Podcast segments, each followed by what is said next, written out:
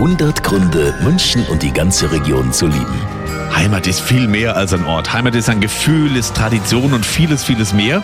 Heute Abend verleiht Heimatminister Albert Füracker in Weilheim den Heimatpreis Oberbayern. Unter anderem bekommt der Holzhacker und Flößerverein Lengries einen, das Bauernhofmuseum Jexhof bei Fürstenfeldbruck und der Burschenverein Putzbrunn. Der Vorsitzende Sebastian Schmelzer freut sich riesig. Ja, es freut mich, dass mein Verein geehrt wird. Wir machen heute fünf Jahre unseren Maibaum, den wir aufstellen in Putzbrunn. Ist, sage ich mal, der Hauptaugenmerk beim Burschenverein, eine Gemeinschaft haben, die an einem Strang, an einem Ziel festhält. Die Brauchtumserhalt und die Gemeinschaftspflege.